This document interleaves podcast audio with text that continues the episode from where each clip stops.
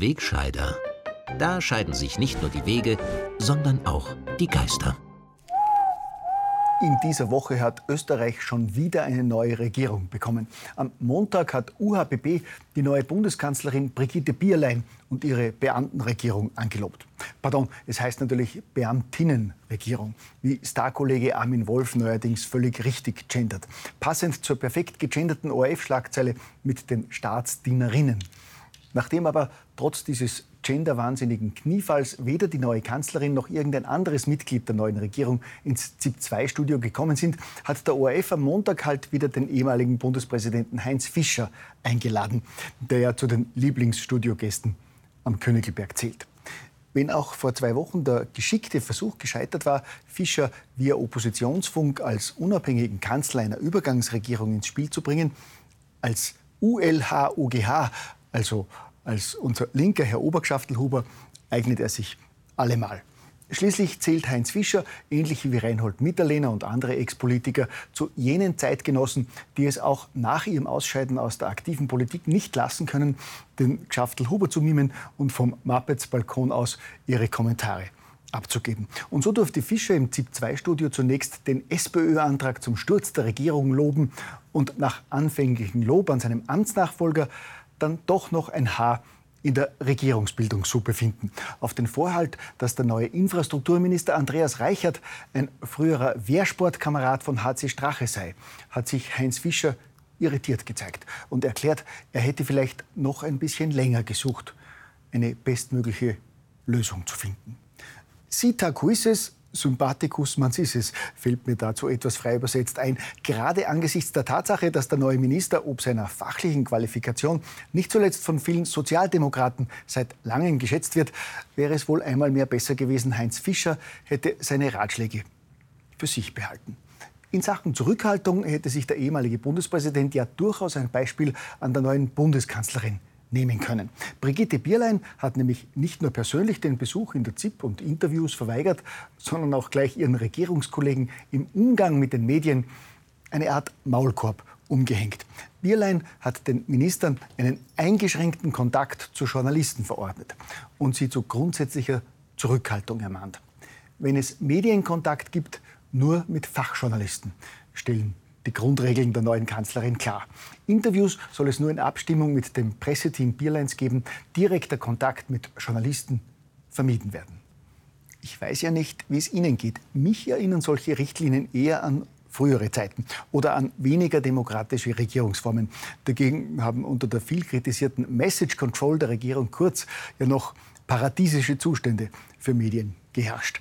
Doch auch die Beamtinnenregierung lernt schnell. Nach der massiven Kritik der Medien am Bierleinschen Maulkorberlass spricht die Kanzlerin jetzt von Missverständnis bzw. einer Missinterpretation der neuen Leitlinien. Ein reines Missverständnis war übrigens auch der Drohbrief der Wiener SPÖ an die Tageszeitung Kurier, nachdem dort dieser Tage ein SPÖ-kritischer Artikel erschienen war. In dem Artikel mit dem Titel Der Doskozil-Hype ist vorbei war der schlechte Zustand der Partei und die Wählerwanderung zu den Grünen bei den EU-Wahlen angesprochen worden. Na, mehr hat es nicht gebraucht. Die Wiener Genossen haben daraufhin wutentbrannt eine E-Mail an den Kurier geschrieben, in der es wörtlich heißt, wir lassen es uns sicher nicht gefallen, dass ihr einen Keil zwischen Ludwig Doskozil und Randy Wagner reinbringen wollt durch diese absolute Fake News-Geschichte.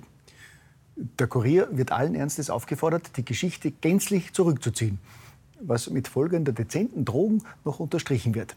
Die SPÖ Wien hat ein großes Interesse, bestmöglich mit dem Kurier zu kooperieren. Auf dieser Basis ist das aber unmöglich.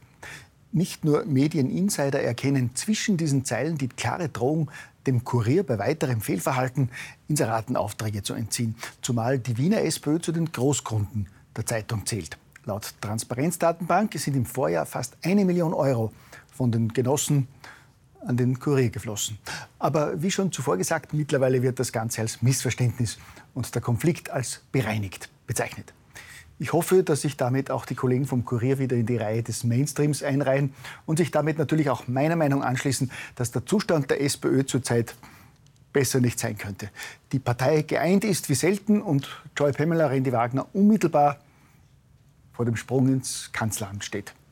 Eine ähnlich realitätsbezogene Einschätzung hat in dieser Woche auch ORF-Chef Alexander Wrabetz in einem Interview mit dem Nachrichtenmagazin Profil gegeben. Wrabetz meint darin, auf andere Sender angesprochen wörtlich, auch Servus TV sorgt für Vielfalt. In der Information rechts positioniert, Puls 4 eher links. Wir sind in der Mitte. Ja, ich persönlich habe ja schon lange den Eindruck, dass der ORF rechts vom Puls 4 positioniert ist, jedenfalls aber in der Mitte. Gut, also für Wiener Verhältnisse ist das vielleicht eh die Mitte.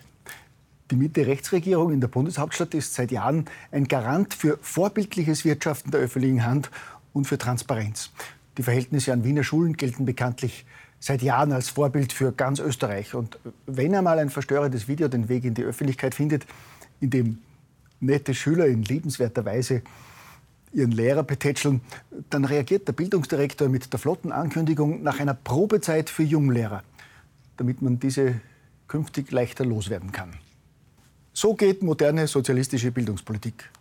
Pardon, moderne Bildungsarbeit der politischen Mitte in Wien.